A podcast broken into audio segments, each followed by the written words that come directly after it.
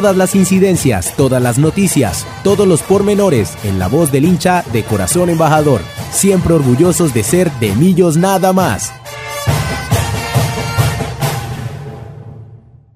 Y les damos la bienvenida a este de Millos Nada más número 373, hoy 15 de agosto del año 2023, ya llegamos a la mitad de este mes y llegamos no con muy buenas noticias. Eh, nuevamente Millonarios cae derrotado en el partido válido por la quinta fecha de la Liga 2023-2, pero ya esto no da espera y ya Millonarios tiene que levantarse para enfrentar el partido de vuelta por los octavos de final de la Copa 2023 contra el Atlético Bucaramanga, de manera que estaremos haciendo primero un análisis de lo que fue esa derrota en el estadio de Jaraguay en Montería contra Jaguares de Córdoba y luego estaremos analizando lo que fue el partido de ida para conectarlo también con el partido de vuelta que se jugará eh, pasado mañana, este próximo jueves, pasadas las 6 y 10 de la tarde. Nos vamos con esto con nuestra primera sección y ya presentamos a la mesa de trabajo de hoy.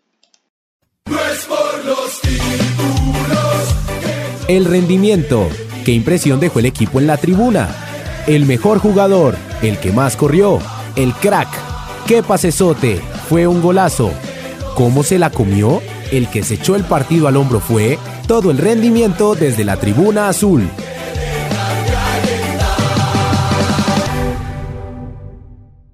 Aprovechamos para saludar a todas las personas que ya están conectadas con nosotros en Twitter, en nuestro space, en nuestra cuenta de Twitter arroba de Millo Radio y les recordamos que en YouTube estamos también en este momento en vivo, pueden buscar www.youtube.com slash arroba de Millo Radio y ahí pueden encontrar nuestra, nuestra transmisión en vivo para que también compartan con nosotros todos sus comentarios y sus apreciaciones sobre lo que fue eh, eh, este partido contra Jaguares y por supuesto la previa de esta llave de octavos de final de Copa. Arranco en Bogotá con Wilson Valderrama, nuestro máster y compañero De Millo nada más. Wilson, bienvenido a este programa número 373.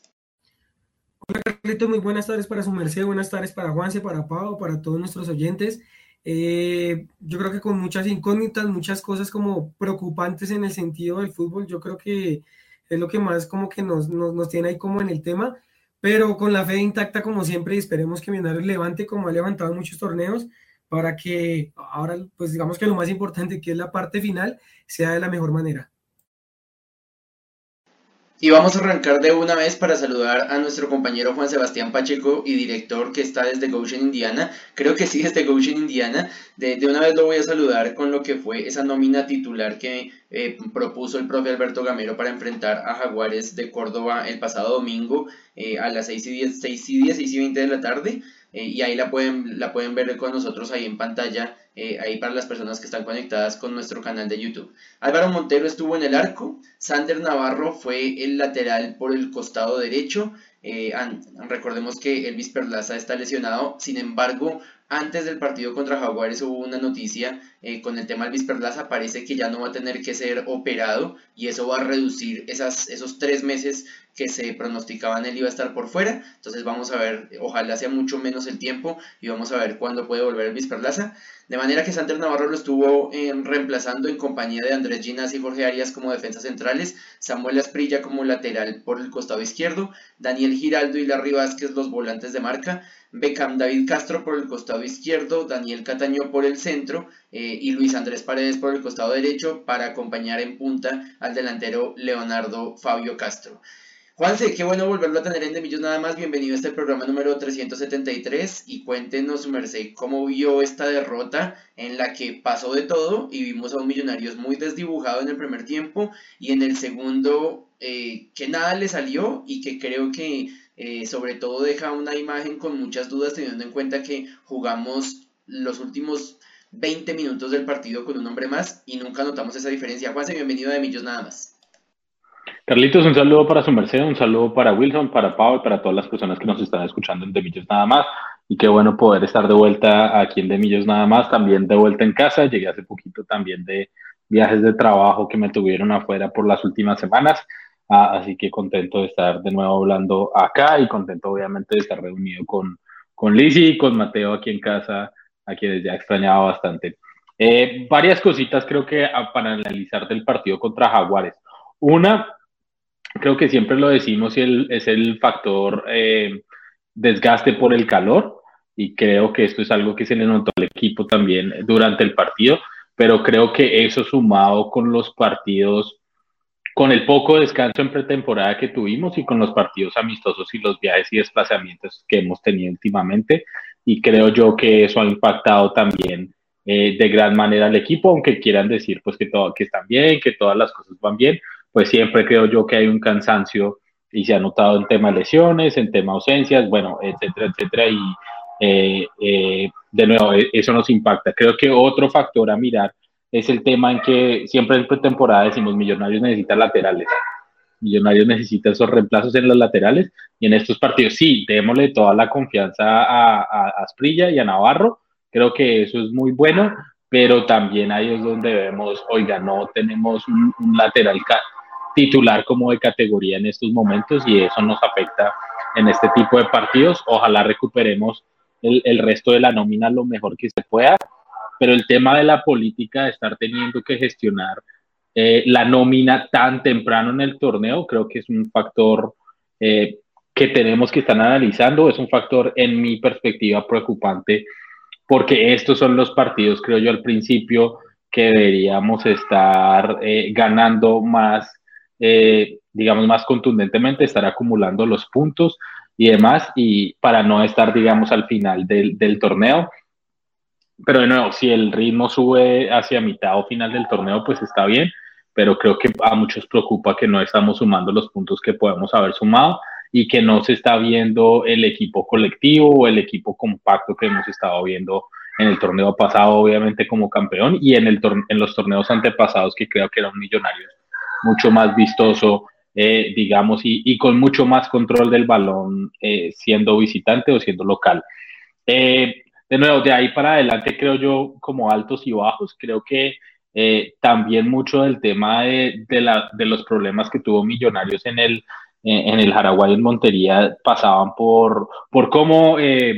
salió a presionar el equipo de, de Jaguares Creo que la propuesta del profesor Pompilio Páez era salir a presionar a Millonarios, ahogarlo para que precisamente no tuviera el tiempo para descansar y cuando él tenía ese tiempo como para descansar y que no estaba siendo presionado, trataba de manejar a veces demasiado el balón y no hacer un poco jugadas más progresivas o ir más adelante y crear las opciones de gol. Creo yo que sin miedo a, fallar en, mi observación que, que Jaguares no estuvo de hecho controlados durante el partido. Eh, lastimosamente decirlo así, porque no tuvimos, digamos, los recursos, no tuvimos muchas opciones. Obviamente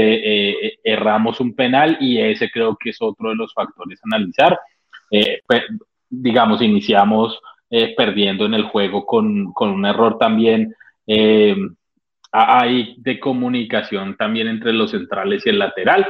y, y, y nos, nos anticipan, digamos, y eso es algo que no, pues que no debería pasar. Eh, y después, digamos, falla el, el, penal lastimosamente Leonardo Castro. Y eso también creo que baja anímicamente al equipo. creo que si ese penal se hubiera metido, que tal vez se hubiera metido diferente, de una manera distinta en el juego y eso nos hubiera ayudado muchísimo a, la remontada o a subir el ánimo y, demás cosas, pero creo que eso no se dio, eh, digamos, de esa manera y, y creo que los cambios de alguna manera tampoco entraron de la mejor forma. Obviamente una de las expectativas y de todo lo que hemos estado hablando única, últimamente alrededor de Millonarios es el regreso de Daniel Ruiz, eh, quien juega algunos minutos en el segundo tiempo, como dice Carlitos en su comentario, ya con un, hombre de menos Millonarios eh, por una expulsión eh, que se da también a causa del, del VAR.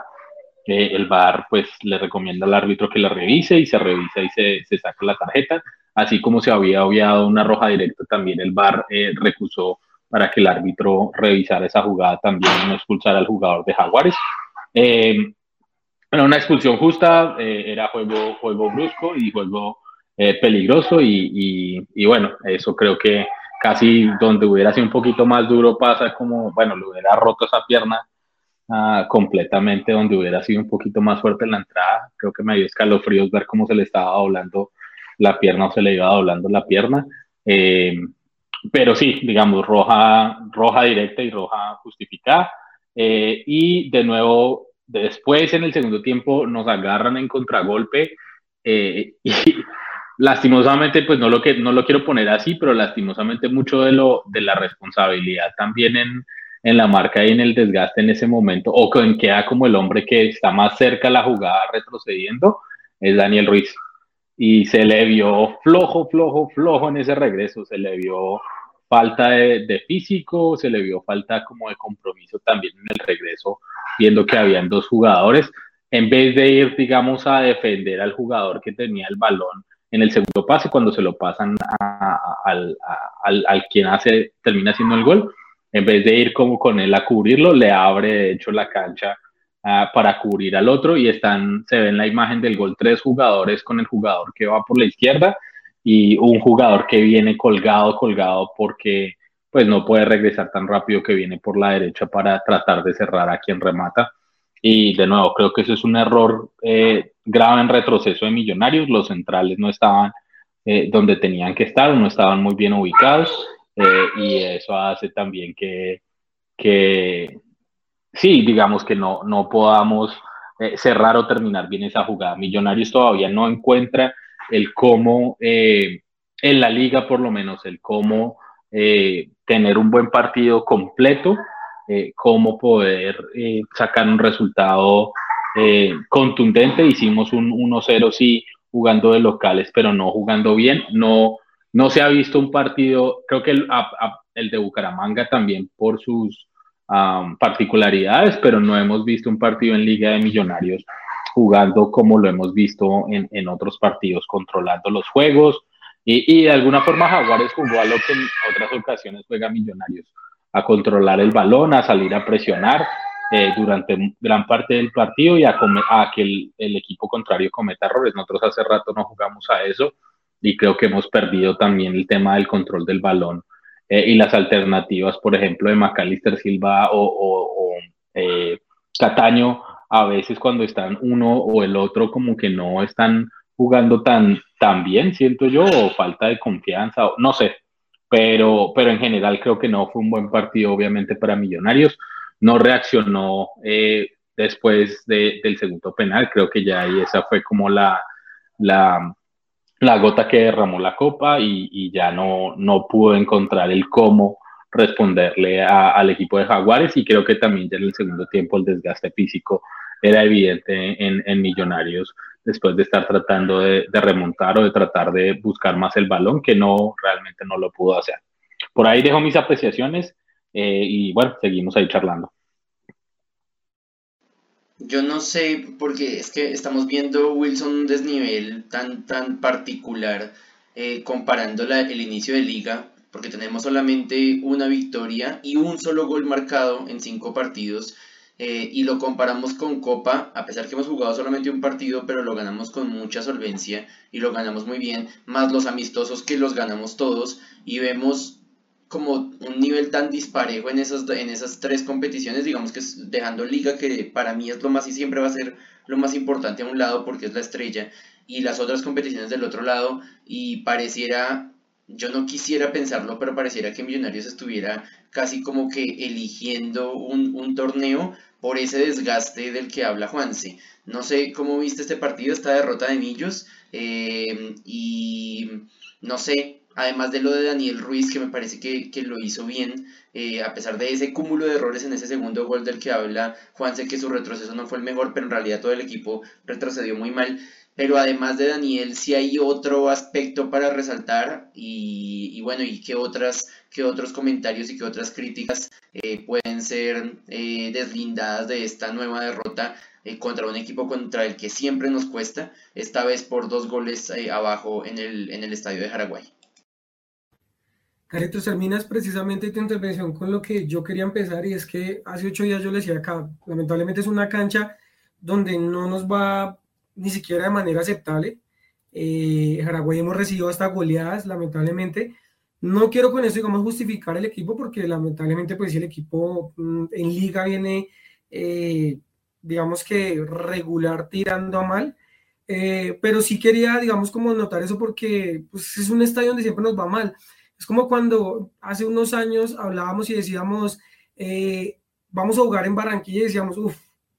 si empatamos es algo bueno, porque son canchas donde nos iba extremadamente mal. Si vamos al Atanasio, lo mismo. Era como si empatamos, eh, sería un puntazo de oro, digamos, para nosotros.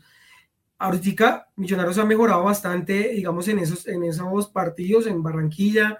en, en, Medellín, que es un lugar donde ahorita Millonarios siempre saca puntos, pero hay partidos que le cuestan bastante a Alberto Gamero, uno de esos era Tolima, que lo volvimos a ganar precisamente la fecha anterior a esta,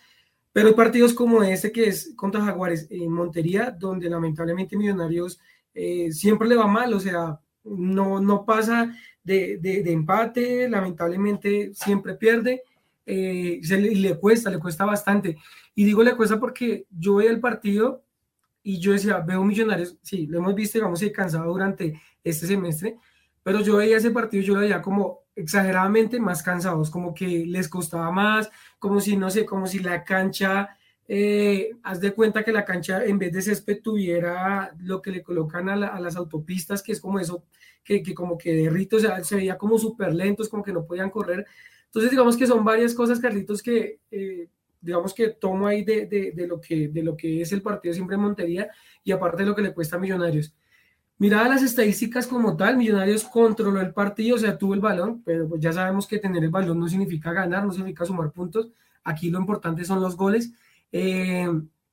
y eso se ve reflejado en los tiros. Nada más cuatro tiros a puerta. Eh, uno de ellos me imagino que se cuenta porque tiro a puerta quiere decir el penal errado. Yo siento que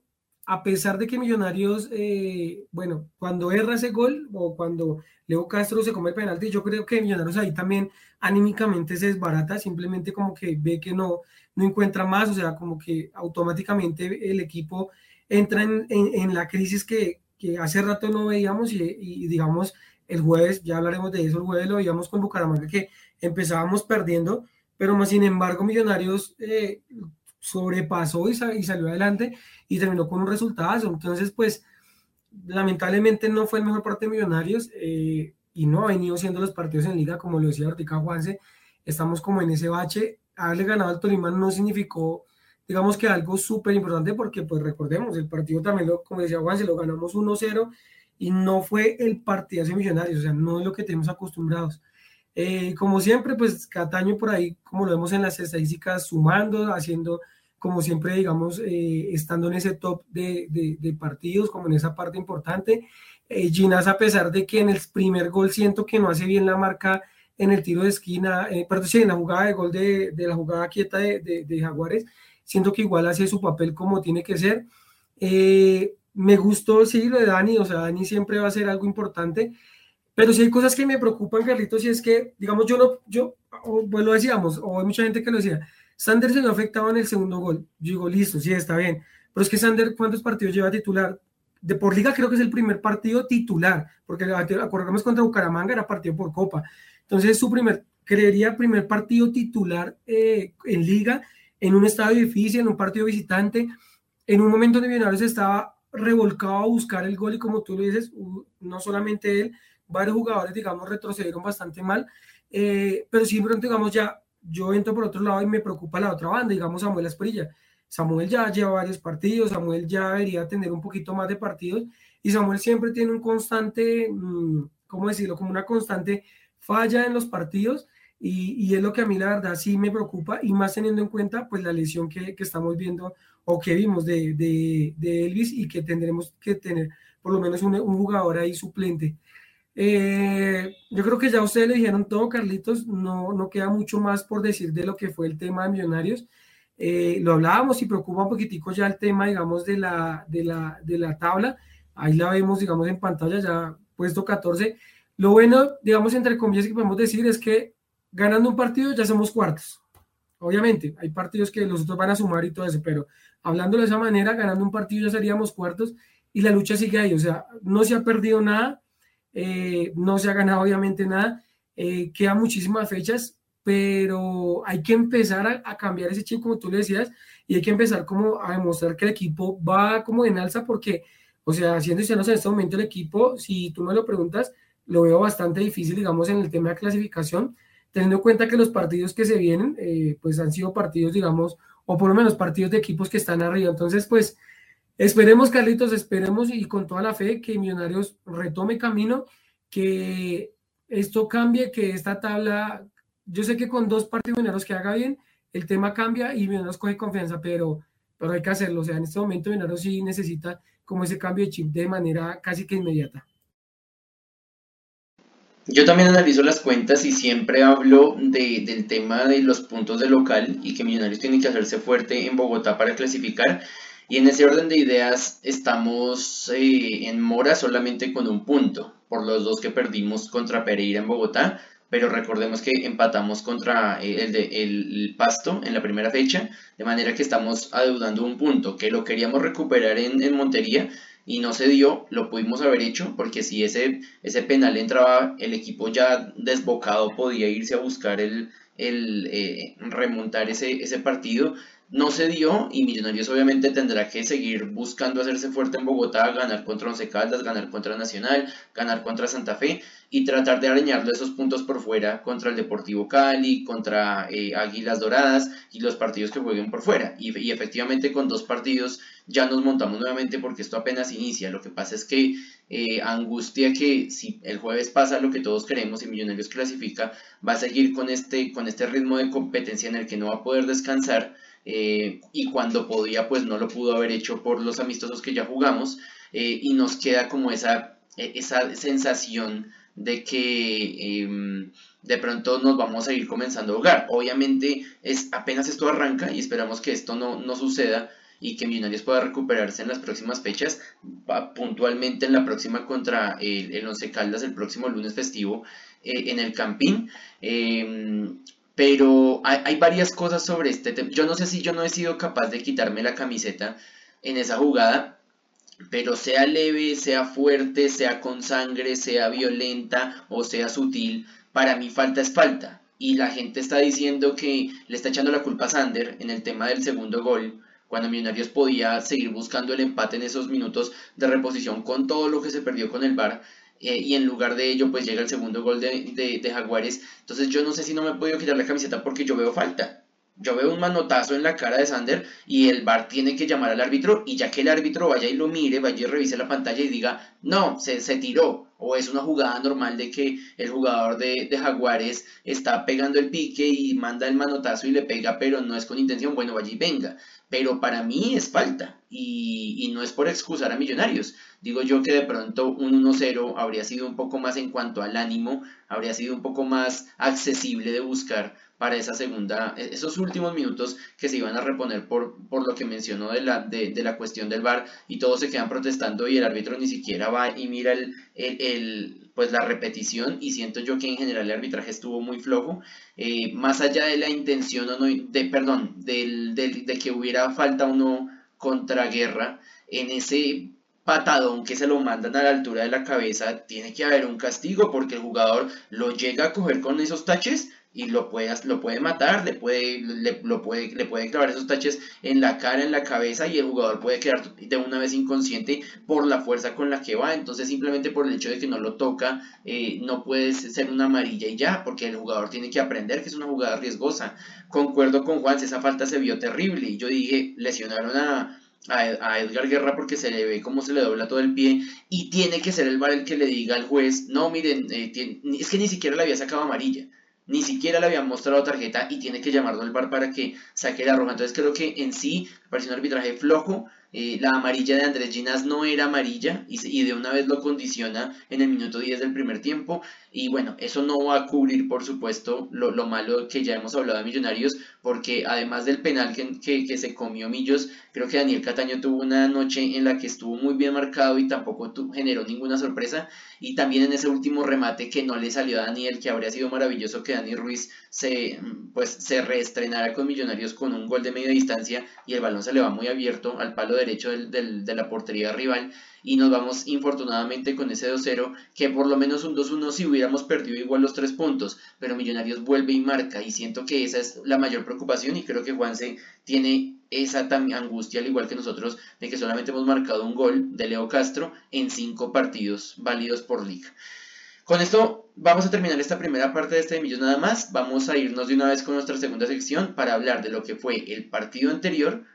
contra el Atlético Bucaramanga ese partido 3-1 en el Campín y empatarlo con la previa del juego de, en, la ciudad de los parques el próximo jueves, eh, también válido por el partido de vuelta de los octavos de Copa.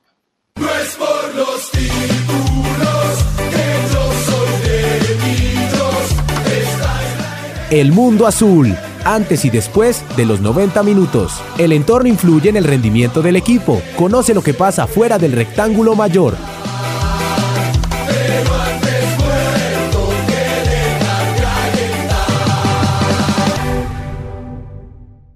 Para conectar este, este análisis del partido contra Bucaramanga con lo que mencionaba Wilson de Sander Navarro hace unos momentos, efectivamente Sander jugó solamente 19 minutos contra el Deportivo Pasto en la primera fecha, no jugó el resto de partidos y jugó como titular en este partido de Copa contra el Atlético Bucaramanga por la emergencia de la que ya hablamos de la lesión de Luis Perlaza y este apenas era su primer partido, este último era apenas su primer partido como titular en, en la Liga 2023-2 y como tal en el equipo profesional. Antes de irnos con el análisis saludamos rápidamente a Tatiana, a Andrés Aristizábal, a Camilo Ruda, sí, a Camilo Ruda, a doña Anita Leonor Valderrama, al señor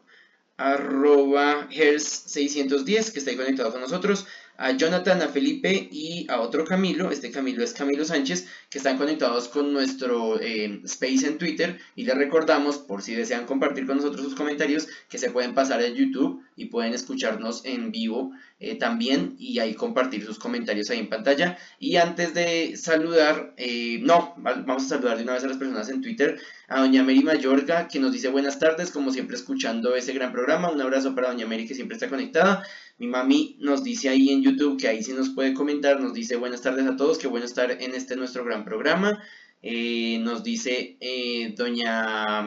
Mechitas, buenas tardes, Dios los bendiga, excelente programa. Hay que rezar el, triple, Mechitas porque este, este equipo nos tiene sacando canas. Y doña Anita Leonor Valderrama, que nos está escuchando ahí en el Space y, aprovecha para pasarse a YouTube para comentar con nosotros, nos dice buenas tardes, siempre los oía, pero estoy feliz de verlos, excelente programa, Dios los bendiga, un abrazo. Eh, un saludo para Andrés Felipe Pesca, que también nos, nos, envía saludos y está conectado con nosotros ahí con el programa de hinchas para hinchas. Y arranquemos, estas voy a arrancar con, con Wilson para hablar de ese partido rápidamente, del que ya eh, analizamos varias, varias cosas, pero de ese partido que le ganamos eh, al, al Atlético Bucaramanga 3-1 en el estadio Nemesio Camacho el Camping. Álvaro Montero fue el titular Andrés Murillo, eh, Jorge Arias, Andrés Ginas y Sander Navarro los defensas. Recordemos que para el primer tiempo Jorge Arias jugó como lateral y para el segundo cambiaron con Andrés Murillo. Larry Vázquez y Daniel Giraldo los volantes de marca. Daniel Cataño, David Macalister Silva y eh, Luis Andrés Paredes los volantes en ataque y los extremos respectivamente. Y en punta Leonardo Castro. Yo creía, Wilson, a propósito de esta nómina, que íbamos a ver un rol diferente y de pronto más protagónico de Daniel Cataño en liga cuando fue, cuando fue tenido en cuenta como 10 y se dejó descansar a Macalister Silva. Eh, y creo que en este partido fue más relevante, en este partido contra, contra el Bucaramanga, eh, jugando en pareja con Macalister Silva por el costado. No sé si ya es la costumbre de él, si ya se siente mejor haciendo los, los relevos o, o cubriéndose la espalda, pero pareciera que a pesar de que a nosotros nos gusta mucho que juegue en posición de 10, pareciera que está más cómodo y estuviera más suelto y más libre jugando como extremo. En general, un partido que recordemos terminó el primer tiempo perdiéndolo 1-0 y luego remontamos con un maravilloso segundo tiempo, creo que el mejor segundo tiempo y el mejor partido que hemos visto a Millonarios en este semestre. Eh, y rápidamente, Wilson, tus impresiones de esta victoria y estos dos goles de ventaja con, lo que nos, con los que nos vamos a ir a visitar a Bucaramanga pasado mañana. Como lo dices, Carlitos, partido, bueno, segundo tiempo espectacular de Millonarios, primer tiempo de Millonarios intentaba, eh, se vino un gol de un momento a otro por doble error de Jorgito Arias, que para mí yo creo que es de los pocos errores que comete, pero lamentablemente se da el error ahí en un primero en el rechazo, después en, en el centro donde no, no llega la marca. Eh, pero creo que despierta Millonarios que ahí es donde yo digo, Gamero sabe hacer leer muy bien los partidos y lo hace de la mejor manera. Se da cuenta que tener en el medio, por lo menos tenía a Larry Vázquez, digamos, en esa parte media, y lo que hace es hacer un cambio y, y, y, automáticamente el equipo como que, como que hace, o sea, un, un, cambio de chip y empieza a jugar de mejor manera. Eh, algo como importante, así por decir, aparte de ver tres goles, que siempre será muy importante ver los goles, es ver que Leonardo marca eh, doblete, bueno,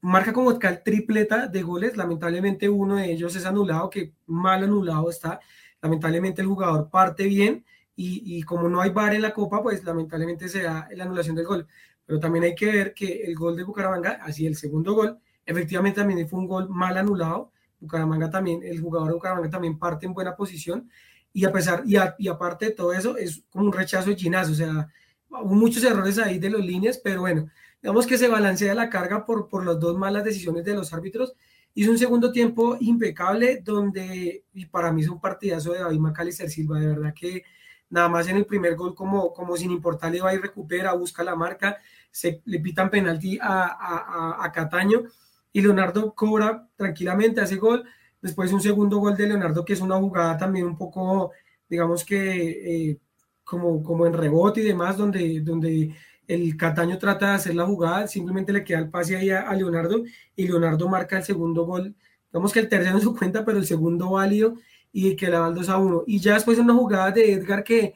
yo la verdad no la esperaba. O bueno, yo creo que ser sincero, yo creo que de todos los hinchas millonarios, yo creo que el 90% no esperábamos a jugar. Y Edgar le sale una jugada bastante buena, así como dice, como que se creyó la jugada, se creyó en el mismo, la hizo eh, y la termina de la mejor manera porque le hace un pase bastante bueno de Candavid que marca su primer gol en el Estadio del Campín frente a su, frente a su gente, no lo había podido hacer porque recordemos que había marcado contra el Medellín y contra América en condición de visitante. Y es el primer gol en condición de local contra, contra con su hinchada, entonces se le notó, se le notó cuando fue a hacer la celebración a, a la parte oriental sur, cómo se sentía tan feliz de marcar. Partido yo vuelvo y lo digo, Carito, segundo tiempo 10 de 10, Millonarios estuvo en toda la jugada, jugó de la mejor manera y se lleva un gran resultado para lo que será el partido el jueves, ahora en condición de visitante, estando en, en, Santander. Mm, creo que tuvimos otra más para haber alargado un poquito el marcador, lamentablemente no se nos da. Eh, yo me voy tranquilo con el resultado, la verdad, un 3 a 1 o por lo menos un dos goles de ventaja para allá, siento que son bastante buenos eh, importará mucho el primer tiempo. Yo creo que a Millonarios, ahí como conectando un poco, yo, yo creo que si Millonarios sabe jugarlo bien un primer tiempo, no se verá tan apurado. Por eso digo que dos goles son bastante buenos para lo que será. Pero en, en resumen, Carlitos, el partido del jueves, 10 eh, de 10, eh, partido que nos sacó, yo le decía, por eso cuando salíamos con Pau y con, y con Laura y con todos, les decía, era un partido que pintaba para salir tristes, pero en un segundo tiempo realmente lo cambian y salimos con, ahí como dice, sonrisa oreja a oreja tranquilos y felices de ver ese Millonarios. Vuelvo y digo, cada vez que hay goles y bastantes goles, el equipo y el chip cambia, que es, digamos, lo que pensábamos y lo que me, parece extraño de ver o bueno, de lo que vimos el partido el domingo, ¿no? Con esa victoria de ese 3 a 1, yo pensaba que iba a ser un poco mejor el tema de Millonarios en, en Liga, pero bueno, ya pasó y por lo menos en Copa creo que estamos bastante vivos, bastante claros y seguros para lo que se viene. Yo no sé si va a ser este partido, me imagino que no, porque es una llave de playoffs directa y, e y eliminación directa, pero de pronto sí contra el partido contra los de Caldas voy a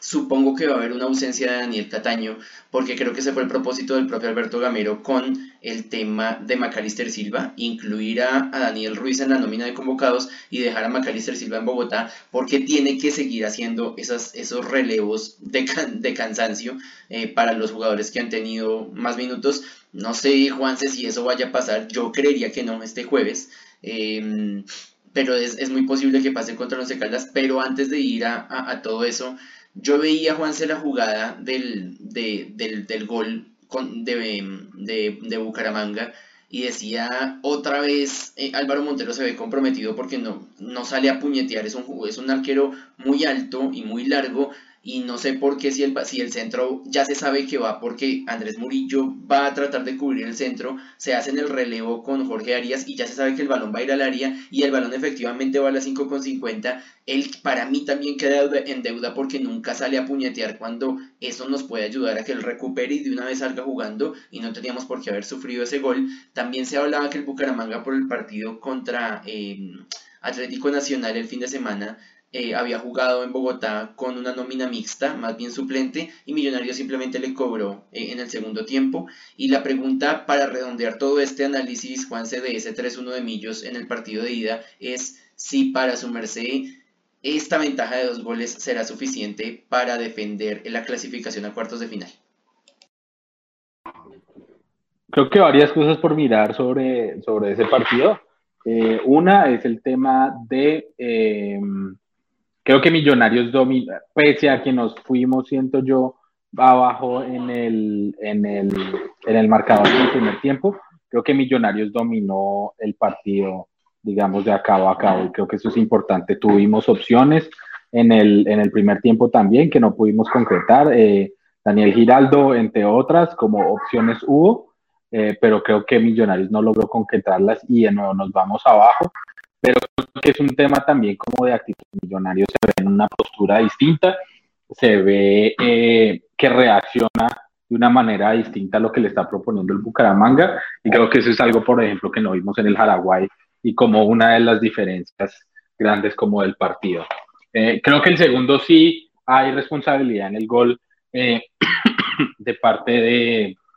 bueno, se ven varios comprometidos, creo yo que Murillo eh,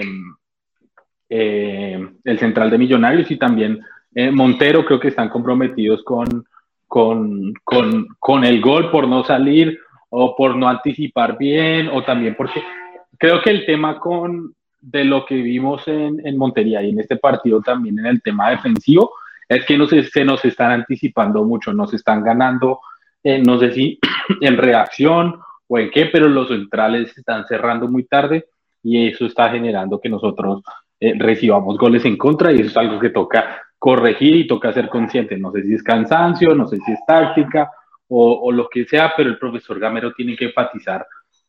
perdón, en el tema de eh, los cierres de los defensas a las jugadas, sobre todo de pelota quieto o jugadas de costado que entran en el área, porque hay que mejorar en el tema de anticipación, hay que mejorar en ese tema del posicionamiento, cuando además tenemos laterales que no son las laterales naturales que vamos a tener en un buen tiempo. Eso es algo que toca revisar constantemente y que toca estar mirando cómo corregir y cómo el profesor corrige eso con las nóminas que vamos a poner en los siguientes partidos. Es fundamental corregir el tema de cómo se van a parar la línea defensiva, los cuatro, los centrales y los laterales y cómo se van a apoyar o hacer relevo. Eso hay que memorizarlo, hay que trabajarlo una y otra vez con los jugadores que estén, porque ahí de la solidez defensiva siento yo, es que podemos hacer la propuesta más ofensiva o más adelante eh, y, manejar mucho más el, el balón adelante. Nuevo creo yo que Millonarios aprovecha las opciones que a veces es algo que no, no hemos hecho en otros partidos. Millonarios aprovecha las opciones que tiene para concretar y concreta eh, algunas de las opciones que tiene. Millonarios tuvo muchas, pero concreta algunas y creo que eso eh, es positivo y como yo siempre digo, cuando nos mientras nuestros delanteros hagan goles, sea bienvenido. Ahora el tema que me preocupa también es el tema de, eh, o bueno, lo decía en, otro partido, en otros partidos anteriormente con preocupación y ahorita, ah, ahorita no, no lo tengo, pero es el tema, Leonardo Castro está haciendo los goles. Genial, estamos jugándole un poco más a Leonardo Castro. Genial, eso es muy bueno. Pero también tenemos que mirar cuando no tengamos a Leonardo Castro, cómo vamos a jugar. Eh, Fernando Uribe no, no, en los partidos que jugó, digamos que no ha respondido, creo yo, de la mejor forma, o le faltan más minutos, o no sé, pero también nuestros extremos, eh, en el caso, en el caso de, de Castro, el extremo, eh, tiene que, pues, tiene que hacer más goles, como fue el caso, eh, digamos, contra Bucaramanga, pero tienen que aparecer con más participación de gol los otros jugadores que están rodeando a Leonardo Castro también. Y de nuevo, cuando Leonardo Castro no esté, pues ahí puede que tengamos un problema. Ojalá el profesor Gamero sepa encontrar una respuesta a esa eh, falta si en algún momento nos hace. Ojalá no pase, ojalá todo esté bien con Leonardo Castro y siga anotando eh, goles como lo han ido haciendo. Sí, de nuevo, en, este partido que nos, que nos, que sigue, pues sí, hay, hay muchas cosas de que si los titulares, que si no, que si esto que lo otro, y eso pasa cuando nos toca a nosotros y pasa cuando le toca al otro equipo. Eso no es responsabilidad de Millonarios y eso cuando vamos a jugar a otro lado no es responsabilidad del otro equipo. Eso es responsabilidad del, del equipo que trae el, el, los jugadores que sea que tengan que traer a jugar. Nosotros, como pues es un equipo profesional, tiene que salir a jugar a lo que tengan que jugar y, y de nuevo sea este resultado. Y creo que eso es independiente de que si trajo titular o suplente o lo que sea, no. Eso es responsabilidad del equipo que decidió traer el estreno de Millonarios. Eh, y por último, creo que los dos goles son una buena medida para que Millonarios eh, pase. Tengo la preocupación de este regreso, de este partido de, de, de o el mal planteamiento del partido en, en, en, Montería y de cómo eso va a impactar tal vez este partido y cómo va a parar la nómina con tantas ausencias, creo yo, el profesor Gamero o si se va a dedicar, por ejemplo, solo a fortalecer el tema defensivo, pero no vamos a tener tantas oportunidades ofensivas, que pues esa puede ser otra, otra forma de interpretar el juego de este Millonarios o el profesor Gamero, pero pues toca ver cómo, cómo lo hace. Creo que Bucaramanga también es una, es una plaza a veces complicada para Millonarios o así una plaza complicada para Millonarios y eso toca también tenerlo, tenerlo en cuenta. Y de nuevo, siento que dos goles son suficientes, pero Millonarios tiene que, como decía Wilson, sobre todo enfocarse en los primeros 20, 30 minutos de ese partido, no dejar que metan gol y tratar de meter un gol que pueda también ayudarnos a darle otro trámite y a manejar de una manera distinta el partido. Creo yo, es la oportunidad de que en este caso Asprilla y se me va el nombre del otro lateral, y Sander eh, Navarro se consoliden también, que profesor Gamero creo yo que les dé el espaldarazo, a menos de que ponga a jugar a Murillo y a... Ay, ¿Cómo se me, se me están yendo los nombres hoy? Mm. Bueno, a menos de que, ponga centrales improvisados como laterales, que eso es algo que también ha venido haciendo eh, eh, Arias, Arias, Jorge Arias. Eh, se me estaba yendo el nombre, eh, que sean centrales improvisados como laterales eh, en este caso, pero pues yo también le daría el ritmo de juego a estos dos laterales, que serían la respuesta en teoría natural a lo que Millonarios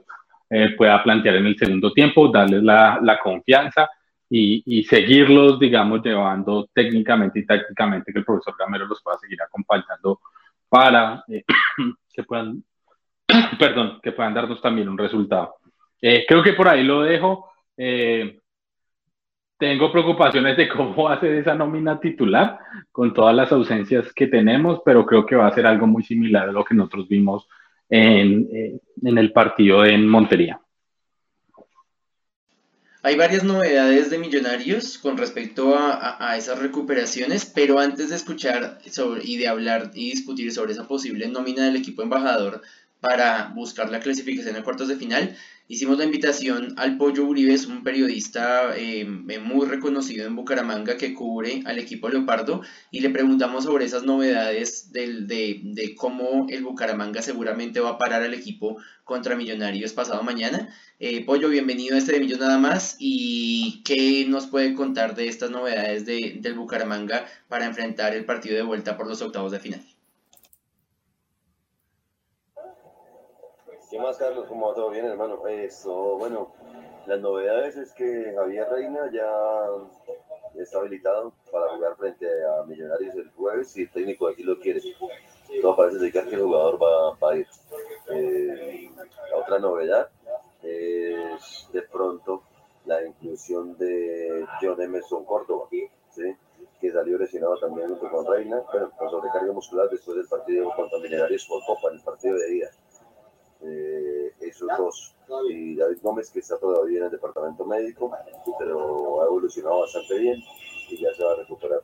Eso es como básicamente lo que está ahí en el departamento médico, Y novedades en la nómina, pues yo creo que va, va con el, mismo portero, ¿sí?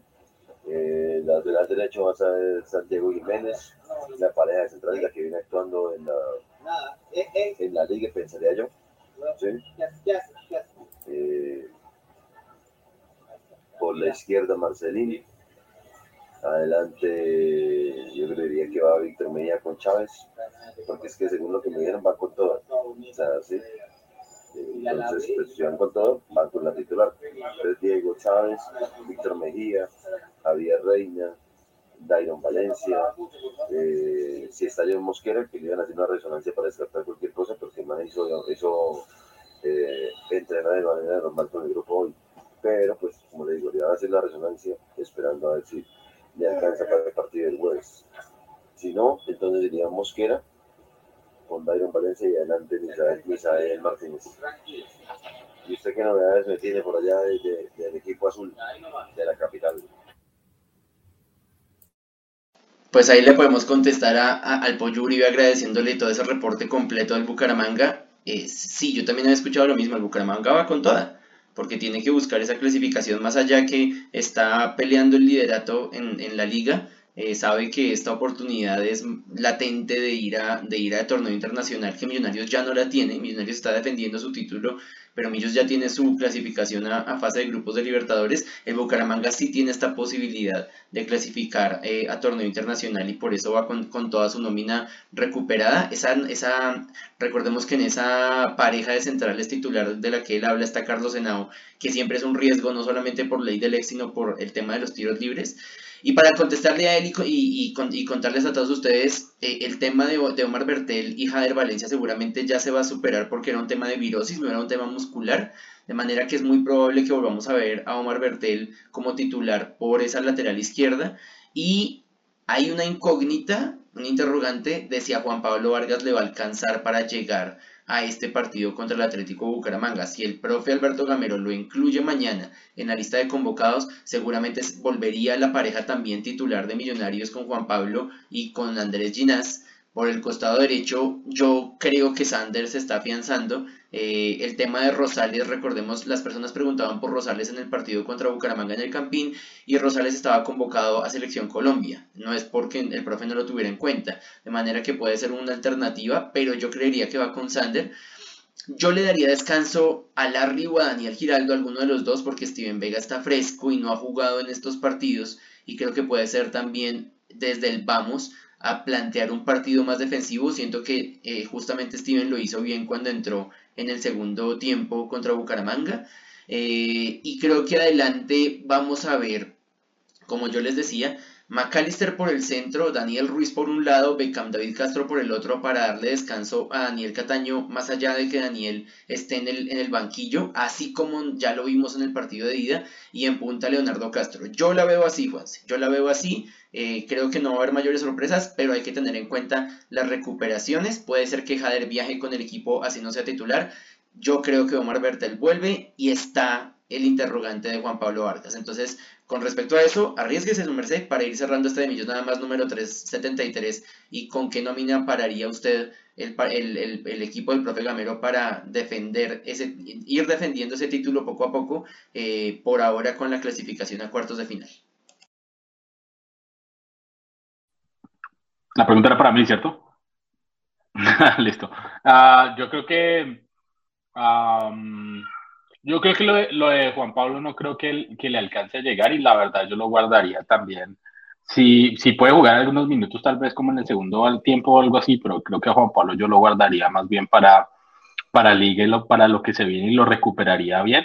También toca ver anímicamente cómo está Juan Pablo Vargas y cómo le está dando también acompañamiento millonario después del fallido fichaje con, eh, con el Santos eh, y todo pues lo que se dio en, ese tema de, de la, de, no poder, eh, digamos, ser contratado por el tema de la ley. Bueno, varias cosas y ya lo que ustedes seguramente han hablado en, programas pasados, eh, pero creo yo que va Montero, también sí, sí, Bucaramanga, como decía eh, el periodista y, compañero también, si, si Bucaramanga va a ir como con la, la, nómina de gala, pues también creo yo que toca salir a, responder con una nómina que sea competitiva en ese caso yo iría con Montero. Eh, creo que va a ir con eh, Andrés Ginás y uh, Alex Moreno Paz está disponible. No, ok, entonces sería eh, Ginás Arias eh, como pareja de centrales y creo que los laterales, sí, si lo de Bertel fue solo viral, creo que yo estaría de acuerdo con que fuera eh, como lateral izquierdo eh, Bertel eh, y como lateral derecho Sander. Creo que ha, hecho buenos partidos. A mí lo que me gusta también de, de Sander, y eso es algo que yo he pedido tal vez en los equipos, no es por ser, ah, no despreciar a las personas de baja estatura, pero creo que Millonarios necesita también como ganar un poco de altura en algunas posiciones y creo que me, me gusta que Sander es un poco más alto y que puede también ser una oportunidad o, ayudar a cerrar o cabecear otras cosas. Y creo que eso me ha gustado como de su forma de jugar también. Creo que le falta un poco el, retroceso. En la, en la, parte del frente o en, en, la mitad del campo, creo que yo, como dice Carlitos, me iría más con una pareja eh, eh, Vega, tal vez eh, Larry, y dejar descansar a Daniel, que creo que es alguien que hace mucho más desgaste también en otros partidos, para darle ritmo también a Vega eh, y, tal vez en el segundo tiempo meter a Giraldo como para rematar el partido, pero creo que de inicio eh, esos, serían, esos serían los míos. Creo que yo estoy de acuerdo con dejar descansar a Cataño e ir con, con McAllister y mirar, creo yo, cómo está, cómo está Daniel Ruiz puede, puede jugar este partido, ¿cierto? También mirar con el tema de Daniel Ruiz si puede ser una alternativa y creo que Millonarios a veces se siente más como jugando con, con, dos jugadores, tal vez como creativos, no se pierde tanto jugando como con uno solo. Eh, y creo que yo lo incluiría también en la parte de adelante y ya sea, eh, pues, creo que Daniel Giraldo se tira un poco más por la izquierda, eh, entonces tal vez sería Paredes por la derecha y, Giraldo y McAllister, y adelante, pues de nuevo Leonardo Castro, Dan, Ruiz y perdón, sí. Eh, Ruiz y McAllister y en la parte de adelante Leonardo Castro seguirle dando como el rodaje. Eh, y también si está disponible en algún momento. Em, ay, se me están yendo los nombres hoy. Bueno, mirar las alternativas y cómo están, eh, cómo están, digamos, los jugadores que también vienen de, recuperarse de lesiones o de paros de gripa y demás, y, también ponerlos a jugar en el, en el segundo tiempo. Pero creo que yo me iría como con esos para iniciar y mirar qué jugadores podemos incluir en el segundo tiempo que no cambien tanto el esquema con que Millonarios ha jugado. Creo que no ha jugado bien Millonarios solo con un eh, creativo o uno, o sea, McAllister, o bueno, McAllister y Castaño en este caso. Eh, Cataño, en este caso los dos jugando es cuando Millonarios juega mejor, por eso digo lo de Ruiz, eh, pero porque creo que con uno o con el otro no se ha dado el mejor fútbol de Millonarios y creo que eso es algo que toca tener pendiente, pero si el profesor lo sigue trabajando en la semana, lo ha estado trabajando en la semana, pues sería también de ver. Pero esa sería, creo yo, mi nómina eh, titular, em, teniendo en cuenta, digamos, las ausencias y los regresos también ahora, como dice Carlitos.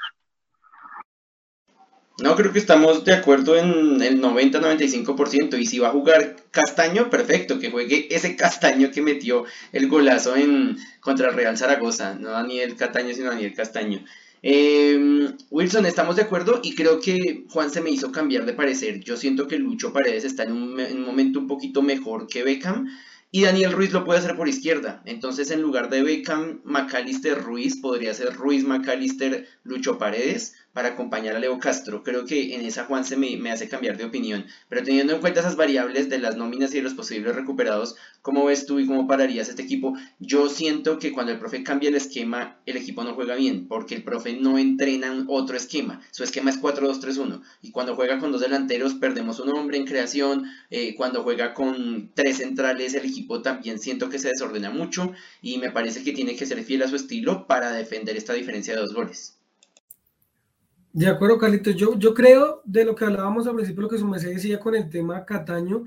Yo creo que Cataño no va a ser inicialista, teniendo en cuenta como esa rotación que, que creemos que va a ser Millonarios o que va a ser Alberto Gamero, que empezó este domingo precisamente con McAllister. Yo creo que va a ser así. De pronto sí lo lleva, yo creo que sí va a ser convocado, pero yo creería que no va a ser inicialista. Creo que se la va a jugar de pronto, como su merced dice, creo que va con, con Maca, que obviamente ya está fresco. Creería que Dani va a ser también titular y yo creo que se va con, con Paredes en vez de Beckham. Yo también creo que se va con Paredes. Y adelante, pues sí, yo creo que, que se va con Leo. O a menos que de pronto, como ya tenemos más que, digamos que cuidar los goles, en vez de hacerlos, de pronto se vaya en, con Iselista Uribe. Eh, para, digamos, eh, tener refresco a, a, Leo y que si en dado caso necesita por urgencia salir a atacar y a buscar nuevamente el resultado, que esperemos no sea así, ahí está Leo Castro pues para como un poquito más fresco. Entonces digamos que esa parte de delante así. La parte de atrás, para mí la más importante, de acuerdo pues de acuerdo a defender resultado, creería que obviamente atrás Montero. Em, siento que va a jugar esta vez con Jorgito por izquierda, eh, con, igual que aquí en Bogotá, con centrales como, como Murillo Segura y con, y con Ginás, eh, haciendo ese cambio que me pareció muy bueno ese cambio, de pronto no lo hablé en la primera parte, pero me gustó cómo descontroló también el Bucaramanga haciendo ese cambio, porque pues los dos son laterales izquierdos, los dos son defensas centrales y usted no sabe quién es el que le va a salir a correr o quién se va a quedar. Y pues siento que Murillo Segura es un poco más ofensivo en lateral que lo que es Jorgito Arias. Jorgito Arias es un poquito más eh, defensivo en la lateral, entonces yo creo que es algo también como explosivo en esa parte, Ginas acompañando, digamos, ese central. Y por la parte derecha sí tengo de pronto una como, como, como, como, como ahí como algo como pendiente, no sé quién pueda llegar a ser. Eh, quizás juegue con Sander otra vez, le dé la oportunidad a Sander. Quizás quiera de pronto defender un poco más el partido y quizás quiera ir con, con Steven Vega por la derecha. Digamos que esa, esa sí queda como incógnita, pero digamos que primera opción creería que va a ser Sander. Y, y, en la, y en la parte media, pues yo creo que los dos mejores recuperadores que tenemos, eh, que, que sería Dani Giraldo, que Dani también siento que un poco cansado, ha jugado casi todos los partidos, entonces quizás veamos de pronto un Steven Vega y un Larry, o si se va a la fija, pues tendremos a Daniel Giraldo con Larry Vázquez. Eh, lo bueno es que la nómina otra vez está ampliando, otra vez están llegando los que no estaban disponibles. Marcelo ahorita, ya Juan Pablo Vargas parece que va a estar, o por lo menos ya está recuperando. Ya Jader vuelve, eh, vuelve, me decías que también estaba listo ya Omitar Bertel, que, ah, bueno, Omitar Bertel, si ya Omitar Bertel está, posiblemente pueda llegar a su lateral izquierda para que, André, para que Jorgito sea defensa. Entonces, hay que ver, dependiendo de la nómina de convocados, pues se armará este, este tema, pero, pero sí hay que ir, como lo decía eh, el periodista de Bucaramanga, hay que ir nosotros también con la pesada, porque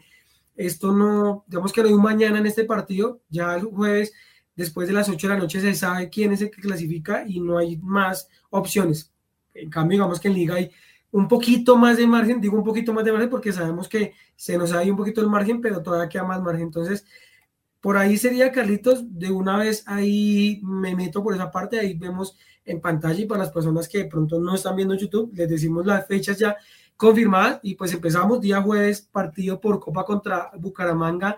a las 6 de la tarde. Seguiremos jugar el día lunes festivo contra Once Caldas a las 8 y 20 de la noche eh, aquí en Bogotá. eh, horarios terribles de verdad y ya nos cogieron ahí, sí, como decían por ahí, ya,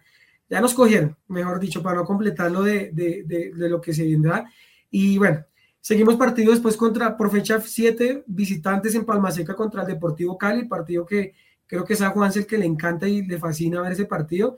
Eh, y ese será a las ocho y media de la noche, eh, por la fecha 7, como decía, jueves 24 de agosto. Después se viene el partido, la repetición de la final, ojo, repetición, no revancha para algunos que a pensar, es repetición del partido contra Nacional, partido que jugaremos de local el domingo 27 de agosto,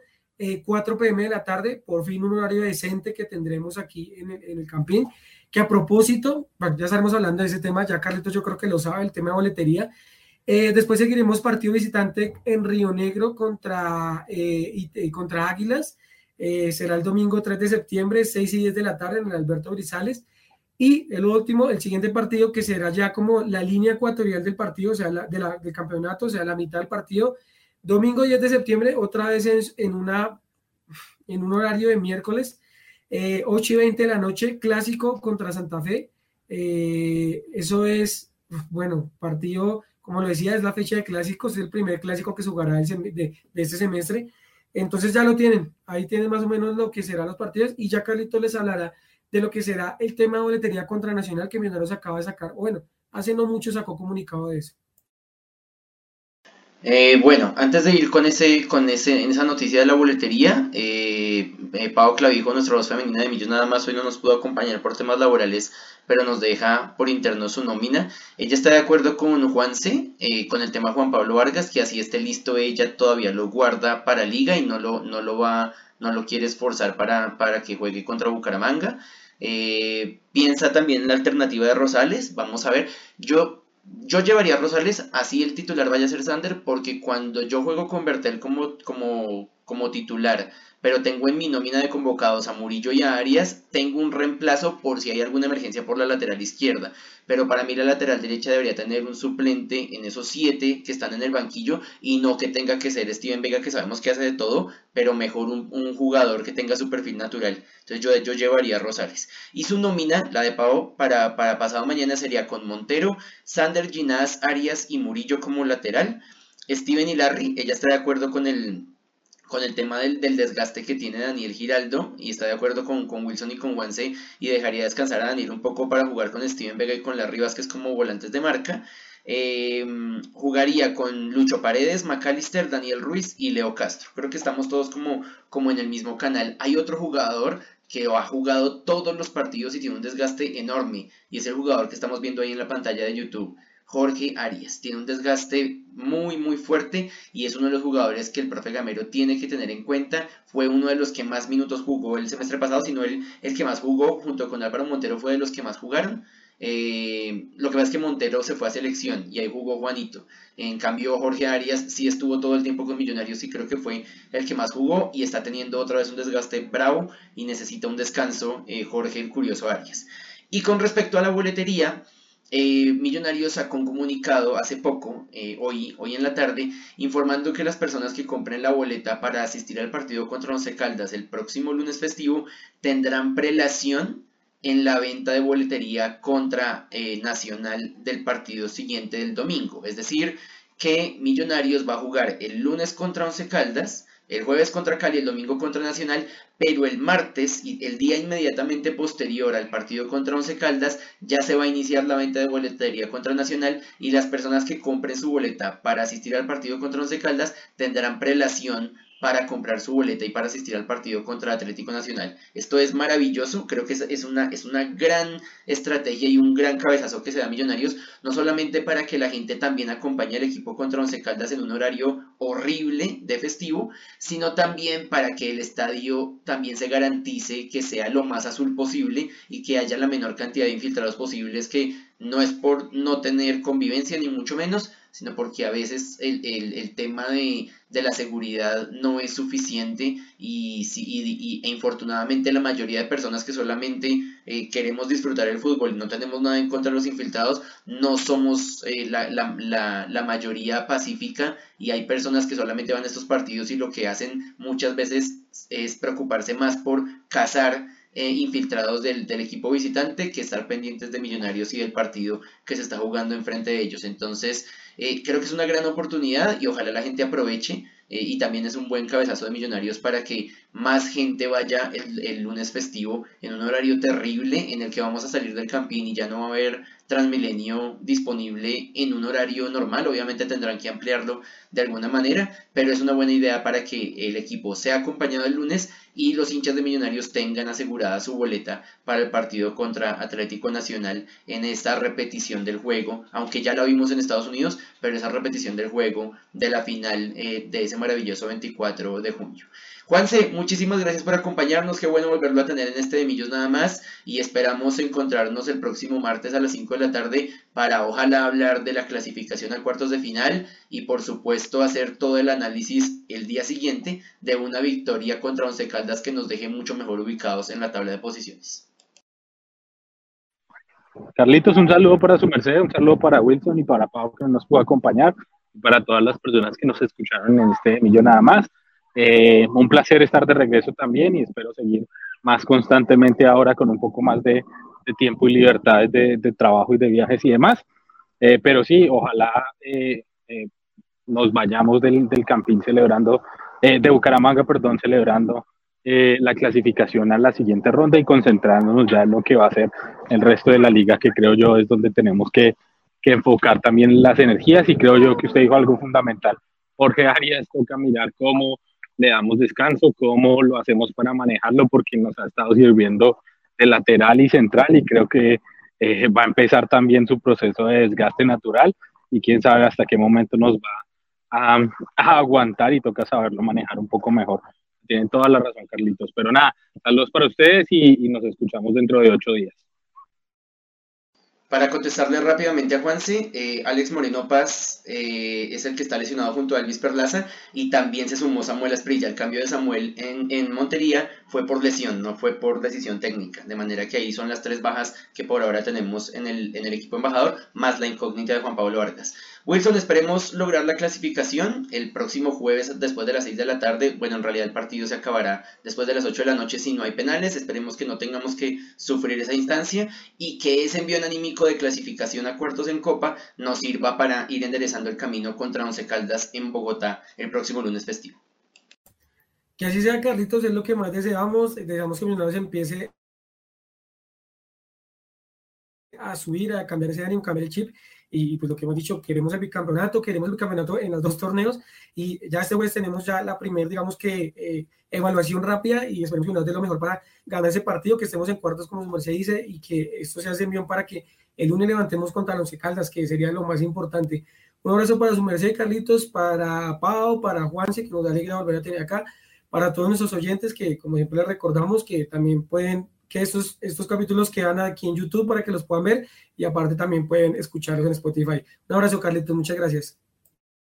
Nos gastamos más o menos una horita y para que dentro de una hora ya pueden encontrar este capítulo y todos en Spotify, pero ya pueden encontrar en YouTube este live y también la grabación del Space en nuestra cuenta de Twitter arroba de Millos Radio. Les agradecemos a todos su sintonía en este programa de hinchas para hinchas. Pau Clavijo, Wilson Valderrama y quien les habla Carlos Martínez desde Bogotá, Juan Sebastián Pacheco desde Goshen, Indiana y JJ Sanabria desde el Máster Celestial de De Millos nada más. A todos gracias y nos escuchamos el próximo 22 de agosto con un nuevo programa de hinchas para hinchas. Chao.